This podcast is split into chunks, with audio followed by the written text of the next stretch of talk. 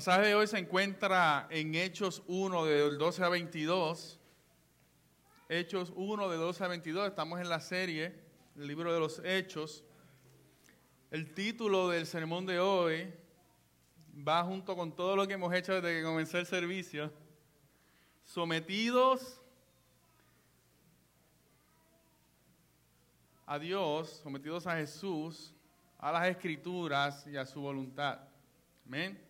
Sí, vamos a estar eh, hablando de cómo es importante que nosotros vivamos sometidos a nuestro Dios, a su palabra y a su voluntad. Dice la palabra de Dios en Hechos 1 del 12 al 22. Entonces regresaron a Jerusalén desde el monte llamado Los Olivos, que está cerca de Jerusalén, camino de un día de reposo. Cuando hubieron entrado en la ciudad, subieron al aposento alto donde estaba hospedado Pedro, Juan, Jacobo y Andrés, Felipe y Tomás, Bartolomé y Mateo, Jacobo, hijo de Alfeo, Simón el celote y Judá, hijo de Jacobo. Todos estos estaban unánimes, entregados de continua la oración, junto con las mujeres y con María, la madre de Jesús, y con los hermanos de él. Por aquel tiempo, Pedro se puso de pie en medio de los hermanos. Eh, un grupo como de 120 personas estaban reunidas allí y dijo, hermanos, tenía que cumplirse las escrituras en que por boca de David el Espíritu Santo predijo acerca de Judas el que se hizo guía de los que eh, prendieron a Jesús, porque era contado entre nosotros y recibió parte en este ministerio. Este pues, con el precio de su infamia, adquirió un terreno y cayendo de cabeza se reventó por el medio y todas sus entrañas se derramaron. Y esto llegó al conocimiento de todos los que habitaban en Jerusalén, de manera que aquel terreno se llamó en su propia lengua Aceldama, es decir, campo de sangre. Pues en el libro de los Salmos está escrito, que sea hecha desierta su morada y no haya quien habite en ella, y que otro tome su lugar o su cargo. Por tanto, es necesario que de los hombres que, no han, que nos han acompañado todo el tiempo que el Señor Jesús vivió entre nosotros, comenzando desde el bautismo de Juan hasta el día en que de entre nosotros fue recibido arriba, uno sea constituido testigo con nosotros de su resurrección. Eh, presentaron a dos, a José llamado Barsabás, al que también llamaban Justo, y a Matías y habiendo orado, dijeron, tú Señor, que conoces el corazón de todos, muéstranos a cuál de estos dos has escogido para ocupar este ministerio y apostolado, del cual Judas se desvió para irse al lugar que le correspondía. Echaron suerte y la suerte cayó sobre Matías y fue contado con los once discípulos. Padre Santo, gracias por tu palabra. Gracias, Señor, porque eres fiel. Y gracias, Padre, porque por medio de ella tú nos provees todo lo que nosotros necesitamos para conocerte y para saber lo que tú esperas de cada uno de nosotros. Padre, dependo de ti en esta mañana. Dependo del poder de tu Espíritu Santo para que esta palabra cale hondo en nuestros corazones para ser confrontados por ellas y convencidos por el Espíritu Santo de vivir sometidos en obediencia. En el nombre de Jesús. Amén. Si yo le pidiera aquí a cada persona que me hiciera un plato en particular, ¿verdad? Ya sea un arroz con pollo o, un frapecito, una piña colada. Ah, usted puede estar seguro que cada plato, aunque lleve el mismo nombre, tendrá un sazón diferente. Y esto se debe a que cada cual, de acuerdo a su gusto, de acuerdo a su opinión, en cuanto a los componentes y cantidades que debe llevar ese plato o esa receta, al final va a construir un plato o una comida de acuerdo a esas medidas, a esas opiniones, a eso que usted ha aprendido. Ahora, los discípulos se preparan a hacer algo mucho más importante que un plato de comida. Algo mucho más importante que simplemente una piña colada. Ellos se preparan para comenzar la iglesia del Señor. Ellos se, se, preparan para que por medio de la predicación del Evangelio, construir la iglesia por la cual Cristo dio su vida. Entienda bien eso, por la que Cristo dio su vida. Esto es algo que no podemos tomar a la ligera. Dios no está confiando algo para que nosotros lo hagamos a nuestro gusto, para que nosotros lo hagamos de acuerdo al sazón, de acuerdo al ingrediente secreto que tenemos guardado por ahí en nuestro corazón. Dios ha confiado la predicación del Evangelio para que se exponga tal y como Él la pensó, tal y como Él la planificó, porque desde el principio Él planificó morir entregar su vida para el perdón de pecados y así levantar su iglesia. Esta misión no se puede llevar a cabo basada en opiniones o gustos. Vamos a ver hoy cómo Dios ha ordenado, ha revelado y ha diseñado la iglesia. Añadir o quitar a lo que es la iglesia es decirle a Dios, Dios, ¿sabes qué? tu plan no estaba completo. Tu plan tenía unas debilidades, por lo tanto, yo voy a fortalecerlas. Déjame quitarle esto para que sea más fácil. Déjame ponerle esto para que tenga un mejor sabor. Y los miércoles estamos hablando de eso. Si, si no nos ha acompañado, por favor, eh, se está perdiendo un tiempo hermoso de lo que es el diseño de la iglesia. Así que por medio de este pasaje, Vamos a ver cómo para realizar la misión de Cristo, nosotros como creyentes, nosotros como la iglesia, para realizar la misión de Cristo, debemos de someternos entonces a las instrucciones de Jesús, a lo que Él directamente ha enseñado a sus discípulos, a las escrituras de tapa a tapa, lo que Dios ha revelado para el creyente, y a la voluntad de Dios, a lo que Dios dijo, esto es y así se hace. Así que vamos a pasar primero entonces sometidos a las instrucciones de Cristo. Aunque parece muy obvio, si Jesús lo dijo, lo hacemos, ¿verdad? Parece muy obvio, muy fácil. La verdad es que constantemente luchamos con ser obedientes a las cosas que Jesús ha ordenado de manera directa, de manera personal, por medio de sus enseñanzas en los evangelios a sus discípulos. Pero aquí Jesús, antes de subir al cielo, Él le deja unas instrucciones a sus discípulos y lo podemos ver ahí mismo en Hechos 1, en el, en el versículo 4 y 5, lo leímos, eh, Andrés nos habló de eso la semana pasada, dice, y reuniéndolos, les mandó que no salieran de Jerusalén, sino que esperaran la promesa del Padre. Fue una instrucción directa. Esto es lo que van a hacer ahora. No se vayan de Jerusalén, esperen la promesa de Dios, que es la del Espíritu Santo, que les dará poder para realizar la obra a la cual los he llamado. Pero nosotros comenzamos esta mañana entonces en el versículo 12 y vemos como que después que Jesús les habló y le dio todas las instrucciones, ellos inmediatamente, según la narración, ¿verdad? Regresan a Jerusalén desde ese monte y nos da una lista de todos aquellos que estaban allí presentes. Está, la lista estaba, eh, es un testimonio de los creyentes, de las personas que fueron eh, obedientes al mandato de Jesús eh, estaban los once apóstoles, había un grupo de mujeres, estaba María, la madre de Jesús, y estaban los hermanos de Jesús que recientemente habían sido creyentes en Jesús, no como su hermano, sino como Dios.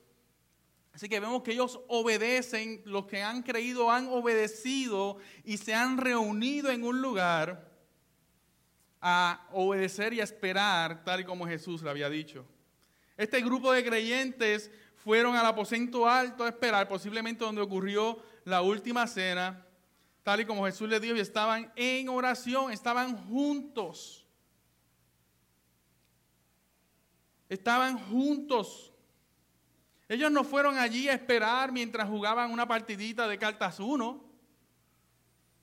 Ellos no prendieron el televisor a ver Netflix en aquello de que lo que el Espíritu llega, pues aquí me veo dos o tres series, dos o tres temporadas de mi serie favorita. Porque él dijo que, iba, que había que esperar, así que aquí esperamos, sentados, jugando briscas, jugando domino. No, no, no. Ellos estaban ellos no estaban tampoco escondidos, como vimos en Lucas 24, asustados, con temor, decepcionados con lo que había ocurrido. Ellos no se separaron, ellos no, no, después de hablar con Jesús, ellos no salieron y dijeron, bueno, nos vemos en 10 días, déjame ir a casa y organizar algunas cosas, déjame visitar al primo que vino de viaje.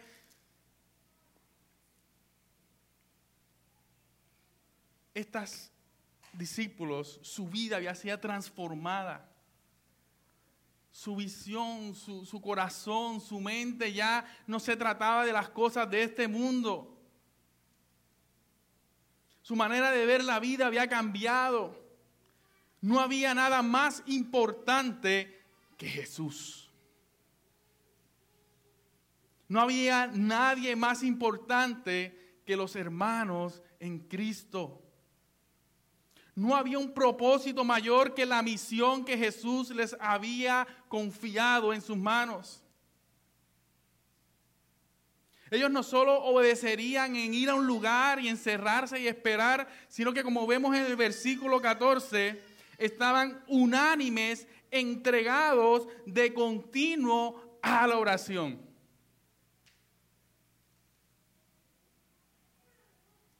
Unánimes de continuo en la oración. No podemos pretender que llegue el momento de obedecer a Dios y simplemente estar listos así porque sí. El Espíritu Santo nos prepara, el Espíritu Santo nos equipa, el Espíritu Santo nos hace que estemos listos para la obra por medio de la santificación que únicamente ocurre en la oración, en la vida con los hermanos, y la meditación de la palabra. Ellos no solamente estaban obedeciendo a Jesús en llegar allí a aquel lugar. Ellos tenían muy grabado lo que Jesús les había enseñado y hace unos días en el jardín de Getsemaní Él les dijo, oren para que no caigan en tentación. Hacer todos los ejemplos que dio ahorita hubiese sido caer en tentación en el simplemente distraerme con otras cosas para no ser confrontado con la palabra de Dios.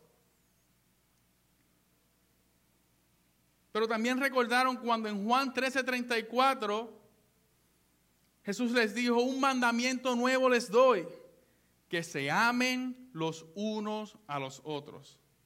Que como yo los he amado, así también se amen los unos a los otros. En esto conocerán todos que son mis discípulos si se tienen amor los unos por los otros. En ese versículo 14 que usted está viendo ahí, ellos están orando. Ellos están unidos, están amando los unos a los otros. Dígame usted, ¿están dando testimonio que son discípulos de Jesús en ese momento? Dos instrucciones muy fáciles, muy básicas. Oren para que no entren en tentación. Ámense los unos a los otros. Cuando digo fácil, digo fácil de entender. Porque sé que a veces nos cuesta el amarnos unos a otros. A veces nos cuesta someternos en oración. Por eso que estamos aquí. Por eso que estamos aprendiendo su palabra. Pero también Los discípulos constantemente veían a Jesús que cuando los fariseos o a veces ellos mismos le hacían una pregunta, Jesús les respondía como en Lucas 26, diciendo, y Jesús les dijo, ¿qué está escrito en la ley? O sea, señalando a qué? A la palabra de Dios. ¿Qué lees en ella? En otras ocasiones decía, ¿acaso no has leído, acaso no has estudiado, acaso no has sido expuesto a la palabra de Dios? Estas son tres instrucciones básicas dentro de todas las que podemos ver en los evangelios, los cuales vemos aquí que los discípulos están llevando a cabo como prioridad. Ellos están orando, ellos están amándose unos a otros, estando juntos y están meditando en la palabra de Dios. ¿Cómo yo sé que estaban meditando en la palabra de Dios? Ahorita vamos a entrar ahí. Pero cuando yo veo a estos discípulos en ese tiempo de espera, a mí no me gusta esperar. Yo no sé si a usted le gusta esperar, pero para mí esperar me cuesta. Me cuesta, porque a mí me hicieron esperar mucho en la vida. Y eso creó ciertas incomodidades en mi corazón para esperar. Sí, hermano, es orgullo, lo sé, es orgullo. Pero lucho con ello todos los días. ¿Está bien? Pero el ver esto me hace pensar y preguntarme, Oscar, ¿cómo tú estás esperando? ¿Qué estás haciendo mientras te estás preparando, mientras llega el momento para comenzar la iglesia allí en Canóanas? ¿Qué usted cree que yo tengo para ofrecer en esa obediencia a Dios allí en Canómanas y lo que me paso todo el día es viendo Netflix. Es jugando cartas, es jugando dominos, es divirtiéndome, esperando que llegue el momento para, ah, ya tengo que ok, ah, pues entonces voy. ¿Usted iría a escucharme? ¿Usted iría a estar allí conmigo en Canómanas? Sea sincero, ¿iría o no iría? Yo tampoco iría. Dios nos llama a congregarnos. Pero ¿cómo te preparas cada semana para el servicio a Dios y a tus hermanos? Usted no puede esperar a entrar por esa puerta para amarse unos a otros. Dios desarrolla el amor los unos por los otros cuando oramos, cuando nos buscamos, cuando estamos pendientes, cómo te fue, cómo estás. Vamos a comer, vamos a tomarnos un café, gloria a Dios. Pero si usted espera amar a su hermano cuando entre por esa puerta y luego se va y espera hasta el otro domingo para venir y amar a su hermano, déjeme decir una cosa, no está amando a su hermano. Se está comportando como que lo ama, pero no lo está amando.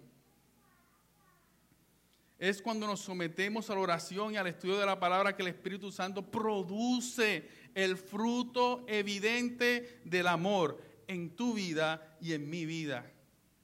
Para que cuando llegamos a congregarnos, entonces ese fruto genuino salga a la luz y podamos amarnos los unos a los otros como Cristo nos amó primero. Pero eso no ocurre solamente viniendo los domingos a la iglesia. Esto es un estilo de vida que aunque no vivimos bajo el mismo techo, en el Espíritu nos hacemos uno en el deseo de obedecer y someternos a las ordenanzas de nuestro Señor y Salvador Jesucristo. Cuando lo obedecemos en la oración, cuando lo obedecemos en la meditación de la palabra y cuando nos amamos los unos a los otros. Esto es lo que nos ayuda como iglesia a poder llevar a cabo la misión de Dios. Es de esta manera que la gente se da cuenta que somos realmente discípulos de Cristo, que somos genuinos y que los amamos no porque únicamente estamos obedeciendo una instrucción, sino porque vivimos para obedecer a nuestro Dios y porque le amamos a Él, nos amamos los unos a los otros. Pero de manera personal también podríamos decir, ¿cómo esperas cuando oras por la salvación de tu esposo o tu hijo? Simplemente, Dios, ahí te los dejo, sálvalos cuando quieras. ¿Esa es la manera que usted espera? Ya como que se torna como que un poco más claro, espérate, no, realmente yo oro constantemente por ellos y eso espero que eso es lo que ocurra. ¿Cómo esperas en medio de la enfermedad? Simplemente, pues Dios, ahí cúrame cuando quieras. Aquí me quedo tirado en la casa esperando a que pase la enfermedad. O dependes de la iglesia. O te sometes a Dios en la oración. O buscas a Dios en su palabra para que Él te muestre qué es lo que Él quiere hacer a través de esa condición. En la búsqueda de un nuevo trabajo, ¿cómo esperas en el Señor? ¿Oras? Escudriñas su palabra, buscas consejo en el amor los unos con los otros en la iglesia. Sométete en obediencia a Jesús. Ora solas. Ora con tus hermanos. Escudriña la palabra solas. Escudriñala con tus hermanos. Ama a tus hermanos desde la casa, pero ámalos también cuando nos reunamos buscando el consejo, el consuelo y el ánimo los unos con los otros. A eso nos ha llamado Jesús. Eso fue lo que Jesús nos dejó como base para ser iglesia.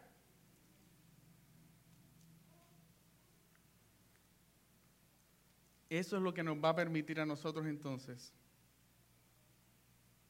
someternos a la palabra, porque estamos amándonos, estamos velando unos por otros, estábamos aconsejándonos con ella y estando juntos, estando estudiando, estando orando, ahí es donde Dios entonces nos va a abrir el entendimiento, nos va a ayudar a entender su palabra y nos va a confrontar de tal manera, que vamos a, no vamos a tener otra opción que no sea someternos a su palabra. Versículo 15, versículo 16. Por aquel tiempo Pedro se puso de pie en medio de los hermanos un grupo de 120 personas que estaba reunida allí dijo, hermanos, tenía que cumplirse qué? Las escrituras. Los apóstoles y discípulos comenzaron a comportarse y funcionar como la iglesia lo haría. Podemos ver cómo Dios, por medio del entendimiento que Jesús había puesto en ellos, proceden a organizar, a organizarse, perdón, para el momento tan esperado. Pedro ya no era aquel hombre asustado en un rincón del cuarto buscando qué hacer, pensando que Jesús era un fantasma, tampoco el hombre quebrantado por haber fallado al maestro, sino que el fruto de la oración de Jesús, cuando les dice allí en, en la última cena, que le dice, me va a negar, y Pedro, yo jamás te dejaré, jamás te voy a negar. ¿Se acuerdan lo que le dijo Jesús? Lucas 22, 32 le dice, pero yo he rogado por ti para que tu fe no falle y tú, una vez que hayas regresado, fortalezcas a tus hermanos. Todas estas palabras están dando en el corazón de Pedro. Todas estas palabras están golpeando la mente de Pedro. Y vemos aquí como Pedro ante esta realidad, a esta confrontación de Jesús, Vemos a Pedro que toma responsabilidad de su rol, el rol que Cristo puso en sus manos, y vemos los resultados de que Jesús le abre ya abierto el entendimiento. ¿Se acuerdan que Jesús les abrió el entendimiento para que pudieran entender las escrituras? Ellos estaban estudiando y escudriñando las enseñanzas de Jesús. Pedro no estaba recordando las escrituras de memoria. Ellos estaban hablando, wow, pero Ahora, ¿cómo entendemos todo esto? Wow, el salmo, ¿te acuerdas aquel salmo? Sí, esto es lo que significa. Cuando Jesús dijo esto, ¿te acuerdas? Sí, esto es lo que significa, porque ahora tenían como un niño cuando abre un juguete nuevo, quiere descubrir, quiere saber, quiere encontrar qué es todo lo que hace ese juguete. Estaban juntos con este nuevo entendimiento, descubriendo y maravillándose de todo lo que Dios había revelado en su palabra. Y meditando en las escrituras, hay un salmo que ha cobrado vida ante los ojos de Pedro. Y ahora está interpretando, no dice que Dios puso en la Biblia, dice que el Espíritu Santo, mucho antes que Timoteo, mucho antes que la carta de Pedro, aquí en Hechos, eh, Lucas nos da el testimonio que ya los discípulos entendían que el Espíritu Santo había inspirado la palabra de Dios. Era el responsable, de la, era la autoridad responsable de la inspiración de las escrituras. Dice que el Espíritu Santo profetizó por medio de David. ¿Y qué fue lo que... Eh, esta interpretación, mis hermanos, hay tantas, tantos salmos que apuntan a Judas, tan clarito y tan fácil de verlo, pero él entendió los más difíciles. Dios le puso los pasajes más difíciles para él entender lo que el Espíritu Santo había inspirado en aquel momento. Si usted quiere buscarlo en su casa, anótelo por un lado, Salmo 69, 25 es, uno de los, eh, es la primera parte de esta profecía. Y Salmo 109.5. Y el 109.5 dice de la siguiente manera, y se lo voy a leer para que usted tenga una idea de lo que el Salmo venía trayendo. Dice, así me han pagado mal por bien. Y odio por mi amor. Pon a un impío sobre él y que un acusador esté a su diestra. ¡Ay, qué fuerte! juicio, señalando al juicio de Judas. Cuando sea juzgado, versículo 7, salga culpable y su oración se convierta en pecado. Sean pocos sus días, sabemos que después de la traición fueron muy pocos sus días, y que otro tome su cargo. Y para Pedro eso fue como como Matrix.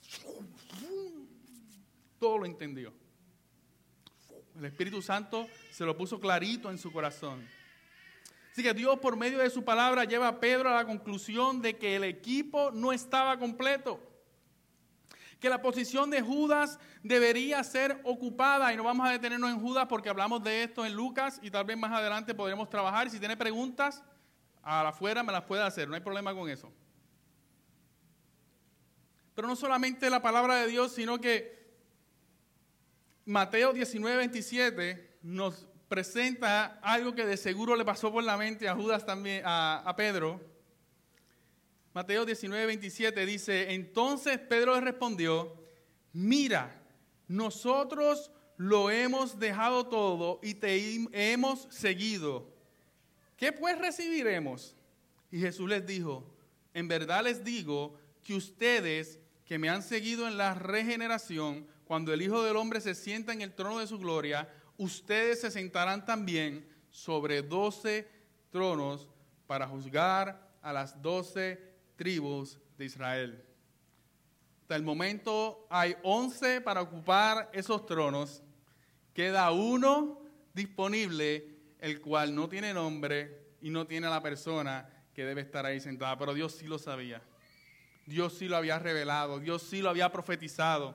Tenemos a Pedro que está convencido de que Dios ha concebido, ha pensado y ha planificado la iglesia desde la eternidad. Por medio de las escrituras y de Jesús, Dios ha dejado los parámetros y las características para que la iglesia nazca y se lleve a cabo su misión, reflejando su carácter, su evangelio y su gloria. Por lo tanto, Pedro se somete a lo que ha visto en la palabra, se somete a la confrontación que la palabra acaba de poner en su corazón. Se somete a lo que Dios había trazado para la iglesia y se dispone a obedecer. Me encantaría ser como Pedro. Porque el gran problema con el que nos enfrentamos hoy es que muchas personas, inclusive nosotros, queremos acercarnos a la palabra de Dios como un libro de sugerencias como un libro de consejos y buenas enseñanzas morales, las cuales es relativo si usted la quiere seguir o no, las cuales cambian de acuerdo a los contextos, de acuerdo a las ideas o a los deseos personales de cada persona, de cada creyente. He estado hablando con personas que al ser confrontados me dicen, yo sé que la Biblia dice eso, pero yo no lo creo supuestos creyentes, yo sé que la Biblia dice eso, pero yo no lo creo. Porque va en contra del sistema que tiene en su cabeza, que tiene en su cerebro. Entonces le tocamos los ídolos y como que, uy.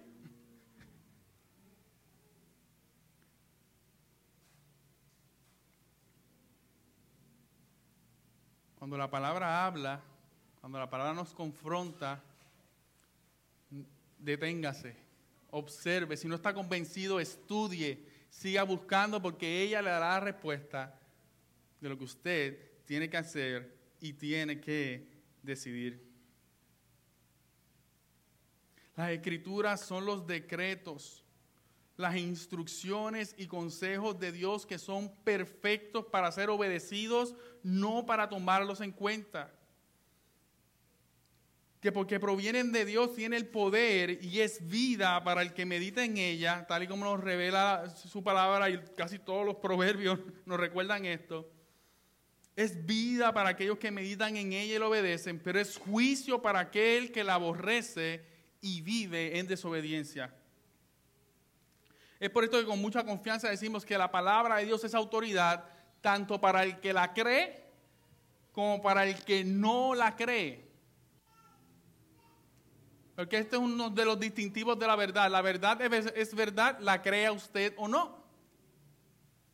Porque la verdad simplemente es.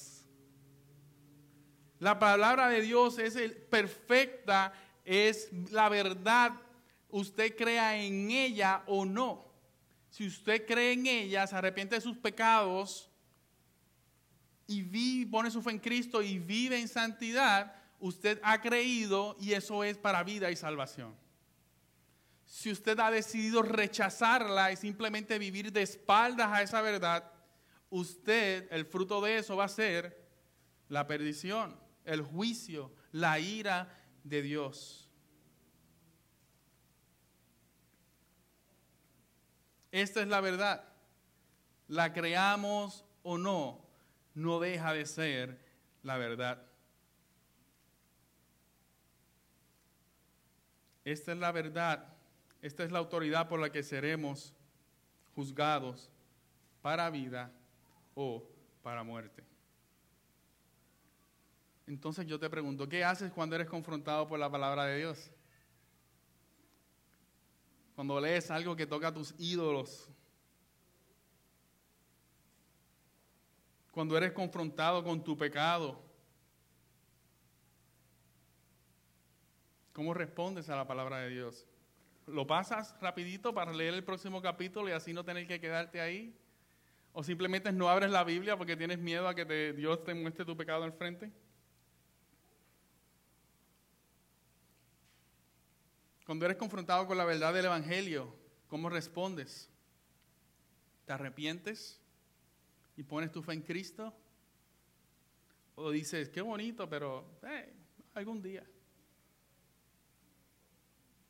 Cuando Dios te revela tus responsabilidades como hijo suyo, como esposo, esposa, hijo, empleado, ciudadano, miembro de la iglesia local, miembro de la iglesia universal, ¿qué haces? ¿Te mueves en obediencia a honrar a Dios en esos roles? ¿Piensas que tienes la opción de, escoger en qué creer o qué no creer? ¿Piensas que tienes la opción de obedecer o no obedecer? O sea, a mi papá yo le preguntaba, déjame ver si te obedezco o no. Uy, la vara de guayabo venía porque venía.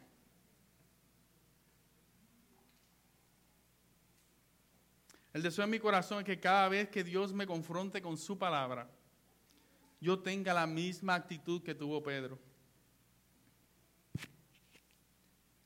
Accionar con urgencia. Con accionar con el deseo en mi corazón de honrar a Dios en obediencia.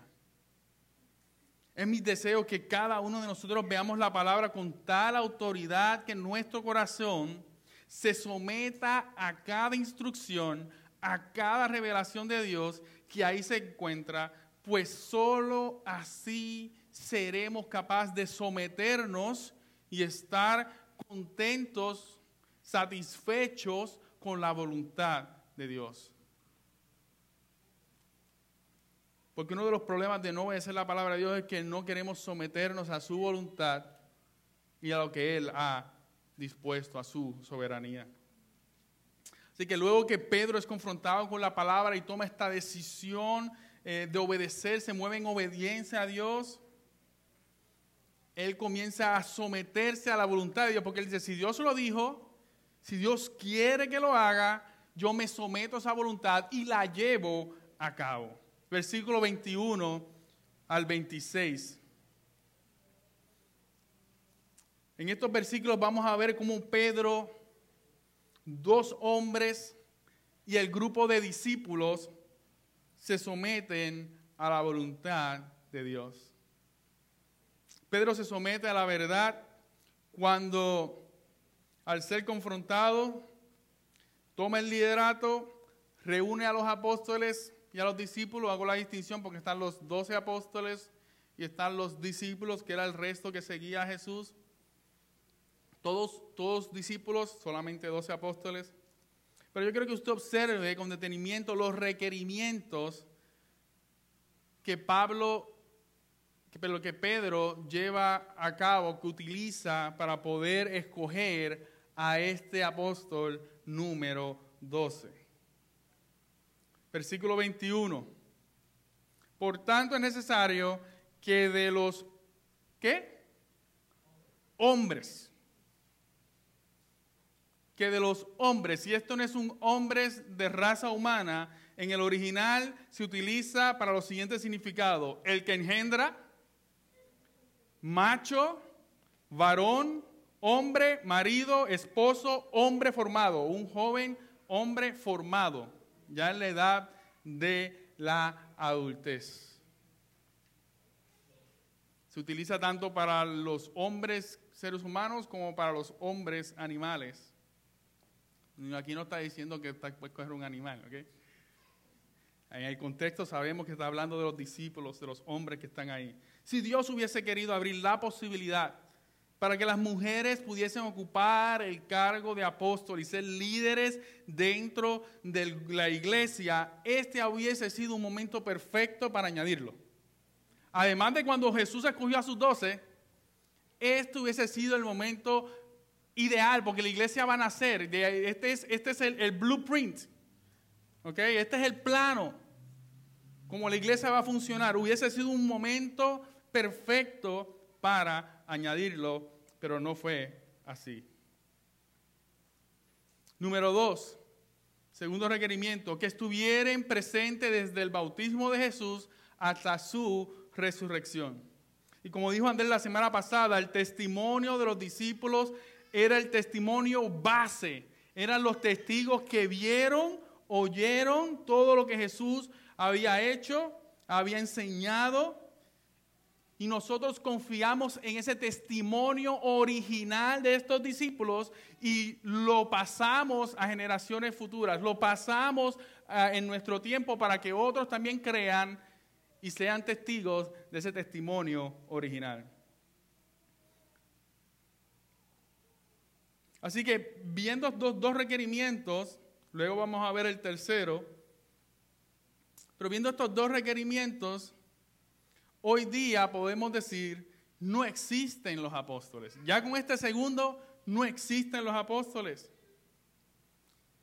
Lo que existe son hombres que Dios llama y afirma por medio de la iglesia para servir como pastores o ancianos para el cuidado de la iglesia. Eso es lo que tenemos hoy. Pero los apóstoles, tal y como Pedro está aquí poniendo los requerimientos para que pueda ser un apóstol, no hay manera en que hoy yo me pueda escabullir y decir, no, pero yo soy apóstol también porque es que tuve una visión y Dios me reveló. Andrés habló de todo eso la semana pasada. Cualquiera encerrado en su cuarto tiene una visión y dice que fue de Dios. ¿Ok? Ya luego entraremos a a Pablo y allá Andrés se encargará de explicarle por qué él sí es apóstol. Se lo dejo ahí. Eso es un spoiler alert para que lo vaya estudiando. ¿Está bien? A lo mejor me toca a mí. Yo digo Andrés, pero a lo mejor me toca a mí. Pero a mí me encanta cómo estos discípulos se mantienen firmes a lo que Dios ha revelado. Ellos pueden cortar esquinas, pueden tomar atajos, pueden cambiar las reglas, pero ellos se someten a la voluntad de Dios, lo que Dios ha determinado. Porque si usted me pregunta a mí, tal vez hasta yo mismo hubiera sugerido, ¿y qué tal de Judas y Santiago, los hermanos de Jesús? Estos eran hermanos de Jesús, ¿verdad? estaban ahí, estaban cerquita, déjalos que ellos sirvan. Así tenemos la reputación de que los hermanos de Jesús están con nosotros y uno de ellos es discípulo. Los medios hermanos de Jesús aproximadamente ocho meses atrás habían negado en reconocer a Jesús como el Hijo de Dios, habían burlado de Cristo. Y después lo puede buscar, está en Juan 7. Por lo tanto, eran nuevos creyentes. Ah, cuando Cristo se les aparece, entonces ellos se dan cuenta de que todo lo que él había enseñado era verdad y se convirtieron en seguidores de Jesús. Por lo tanto, eran unos nuevos creyentes, les faltaba mucho por aprender. Ellos no llenaban los requerimientos necesarios para ser apóstoles. Por lo tanto, esto no es por sangre, no es por herencia, no es porque hijo de o hermano de. Las estipulaciones están muy claras. Así que ellos no son considerados para el puesto, porque las excepciones para desobedecer no nos exime a nosotros de culpa, porque ellos pueden decir, bueno, pero por si acaso vamos a ponerlos a ellos, no, era claro, no iba a ser una excepción para desobedecer y después arreglármelas al final, no, eso lo hubiese hecho culpables de desobedecer a Dios. Y número tres, en el versículo 24, este es el requerimiento número tres para un apóstol para llenar la vacante de apóstol. Y habiendo orado, dijeron, tú Señor, que conoces el corazón de todos, muéstranos a cuál de estos dos has escogido. Si es por nombre, yo hubiese escogido a José. Era el justo después de todo. Pero no era por nombre, no era por el más lindo, era por el que Dios escogió. Dios es el que escoge. De la misma manera que Jesús escogió a los doce. De la misma manera que Jesús oró a Dios para que revelara cuáles iba a llamar a ser sus apóstoles. Ellos se someten a lo mismo que Jesús le había enseñado. Y ellos oran y piden que sea Dios el que lo escoja. Pedro estaba listo para someterse, para someter su corazón aceptando a la persona que Dios escogiera para ocupar el cargo de apóstol basado en los requerimientos de su elección. Dos hombres son traídos al presentar los requerimientos, lo cual me deja saber a mí que de 120 solo dos, seguir a Jesús no era nada fácil. De 120 solamente me puedes traer dos hombres. Estos son mis nuevos héroes. José y Matías, dos hombres que a pesar de las amenazas y persecuciones en contra de Jesús, se mantuvieron firmes y fieles a Jesús. ¿Cómo yo sé eso? Los doce ya estaban escogidos. Ellos no tenían ningún tipo de aspiración por ser uno de los escogidos, por ser uno de los que estaban cerca de Jesús. Ya estaban escogidos. Ya eran doce, no, no había ningún puesto disponible para ellos. Sin embargo, desde su bautismo hasta su resurrección, resurrección estuvieron al lado de los doce, apoyando, orando, estudiando la palabra, evangelizando. Nada de, ah, no aprecia mi talento, así que mejor me lo llevo para otro lado. Estoy enchismado porque es que no me deja, mi hermano. Si, si a usted nosotros le damos un no, si nosotros como pastores o líderes aquí en la iglesia le damos un no, a usted como miembro le damos un no, estamos cuidando de su corazón y estamos cuidando de la iglesia. Porque al final del día yo lo pongo a usted a hacer algo para lo que usted no está preparado, Dios me va a pedir cuentas a mí, al pastor Andrés, a los líderes de la iglesia. Si usted escucha un no, denos gracias. Gracias, pastor. ¿Qué debo de hacer para que eso cambie? Esa es la actitud en el corazón. Tengo que hacer algo, eh, vamos a sentarnos a consejería, que, usted ve, todavía no estoy listo. Pero si usted escucha un no, recíbalo con amor. Estamos cuidando de su alma, estamos cuidando de la iglesia. Estos dos hombres entendieron eso y se mantuvieron fieles y firmes porque no se trataba de posición, sino de la satisfacción de que eran salvos. Eso es lo que satisfacía su corazón, eso es lo que satisfacía su vida. Somos salvos, no necesitamos nada más. ¿En qué me necesitas? ¿En qué trabajo? ¿En qué sirvo? Vivían satisfechos sabiendo que el mayor beneficio fue ser perdonados de sus pecados. Pero también me da testimonio de que Pedro y los demás no bajaron la vara de los requerimientos. Ah, nada más hay dos. Pues no, vamos a quitar estos requerimientos para que así hayan más y poder escoger de los que hay. Mantuvieron la vara donde Dios la había puesto. Pedro ora para que se haga la voluntad de Dios y echan suerte. Y el pastor, que eso es echar la suerte, eso no es Biblia, eso no es, eso no es de cristiano. Bueno, no es la suerte como la conocemos, no fueron unos dados, pero en el Antiguo Testamento, después puede buscar Éxodo 28:30, aún para el pueblo de Dios, Dios le da sistemas para tomar decisiones, donde el sacerdote tenía lo que era el urim y el tumín, que era un saquito con unas piedras, y ellos entendían por orden de Dios que al hacer eso, la mano del sacerdote, al escoger una de esas piedras, cada piedra tenía su significado, sí, no, o cualquier otro significado, metía la mano y que Dios dirigía la mano del sacerdote para sacar la piedra que Dios quería que saliera para tomar, para que el sacerdote entonces dijera, esta es la decisión que el pueblo de Dios debe de tomar. Era un sistema que Dios había establecido para el pueblo de Israel. Un sistema que varió, usted se puede ver a través de toda, la, Biblia, en Bible Gateway ponga suerte y va a poder ver todos esos pasajes bíblicos, pero donde último se utiliza este sistema fue ahí con los discípulos, al escoger al que faltaba. Y entonces, ¿por qué se acabó ahí? Bueno, porque la semana que viene Andrés nos va a contar que cuando el Espíritu Santo vino al creyente, ahora el Espíritu Santo tiene el poder, la guía y la sabiduría para tomar decisiones basadas en la palabra, sometidos en la oración y en el consejo de los unos con los otros. Ya no hace falta echar la suerte. Ellos no tienen al Espíritu Santo todavía. Sí se le había abierto el entendimiento, pero el Espíritu Santo no había venido. Los discípulos luego de orar echan la suerte y Dios escogió, escuche bien, Dios escogió a Matías. Y esta es la razón por la que admiro más a José que a Matías. 12 años en el anonimato, 12 años a las afueras. Salió Matías, no dividió la iglesia. Si lo hubiese hecho, hubiese habido un récord ahí de que lo hizo, porque empezando la iglesia Dios nos iba a permitir que algo como eso arruinara lo que él iba a hacer.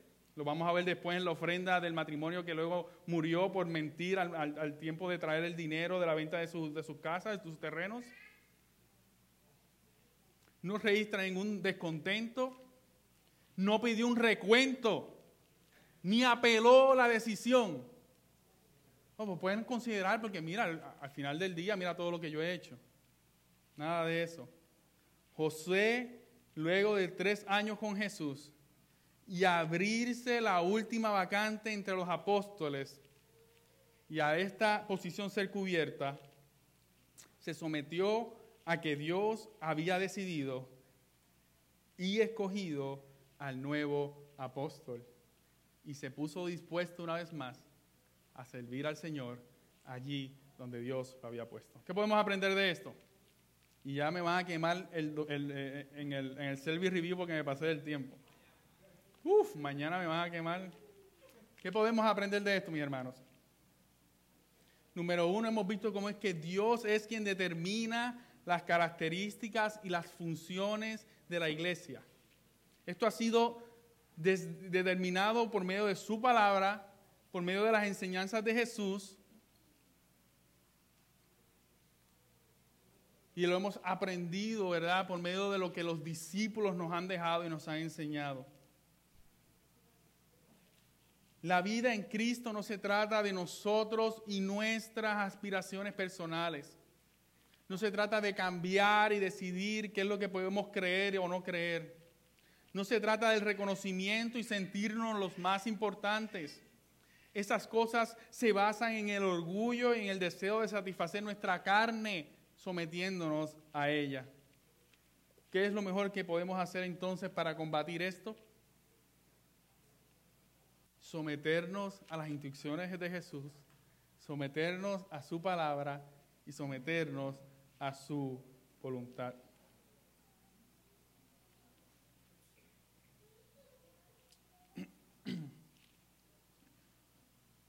La vida en Cristo descansa en que por medio del arrepentimiento hemos sido perdonados y salvos, no en qué posición ocupo o qué cosas hago. Nuestra identidad está en que hemos sido perdonados y salvos. Se trata de responder a la salvación con una vida de agradecimiento, accionando en servicio a Dios y a su iglesia. Es en el expandir el Evangelio desde el lugar donde Dios me ha colocado, sea el que sea. ¿Eres madre? Allí puedes llevar a cabo la misión. ¿Eres padre también? ¿Eres hermano? ¿Eres amigo? ¿Eres vecino? Eres hombre de Dios, una mujer de Dios, eres esposo, eres esposa, eres soltero, eres pobre, eres rico, con educación, sin educación, de mayor edad, joven, diácono, miembro, anciano, pastor. No es cuestión de posición.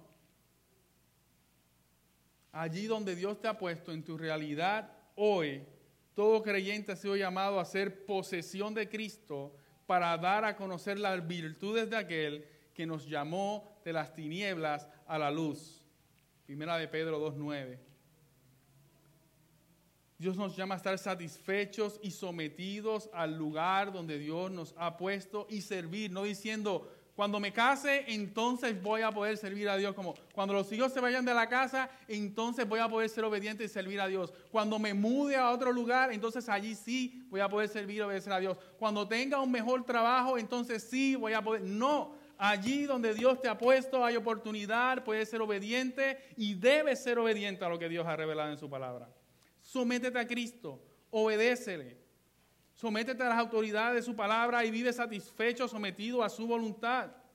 Sírvele allí donde estás para que su iglesia continúe creciendo y expandiéndose. Si eres un no creyente, quiero recordarte que Jesús, su palabra y la voluntad de Dios es la autoridad del universo, lo quieras o no. Mi deseo es que hoy puedas entender que en esa autoridad Cristo ha dado su vida en un ejemplo perfecto de sometimiento y obediencia al Padre para salvar al pecador que se arrepiente y pone su fe en Él. Si tú entiendes esto hoy,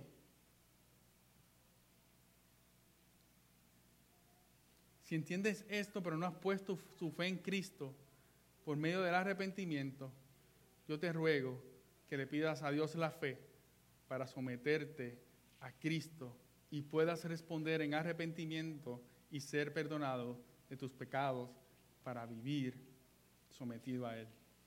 No te vayas de aquí sin hablar con la persona que te invitó. No te vayas de aquí sin hablar con cualquiera de nosotros. Nos encantaría orar por ti. Nos encantaría apoyarte en esta oración. Y si tienes alguna duda o pregunta, queremos contestarla. Amén. Oremos. Padre bueno y Padre Santo, gracias una vez más porque tu palabra es perfecta, porque tu palabra nos confronta y nos lleva a la obediencia y a la santidad. Gracias a Dios porque nos diste la misión de hacer la iglesia, de expandir tu evangelio. Sin embargo, no lo dejaste a nuestra opinión, porque si no, lo hubiésemos arruinado, sino que nos dejaste tu palabra bendita y perfecta para guiarnos en el proceso. Ayúdanos Dios a someternos Ayúdanos, Dios, a vivir, a amarnos unos a otros, a orar y escudriñar tu palabra juntos. Ayúdanos, Señor, a someternos, Padre, a lo que tu palabra nos revela día a día. Y ayúdanos, Señor, a estar satisfechos con tu voluntad, que ahí donde estamos podemos llevar a cabo la preciosa misión que has puesto en nuestras manos. En el nombre de Jesús. Amén.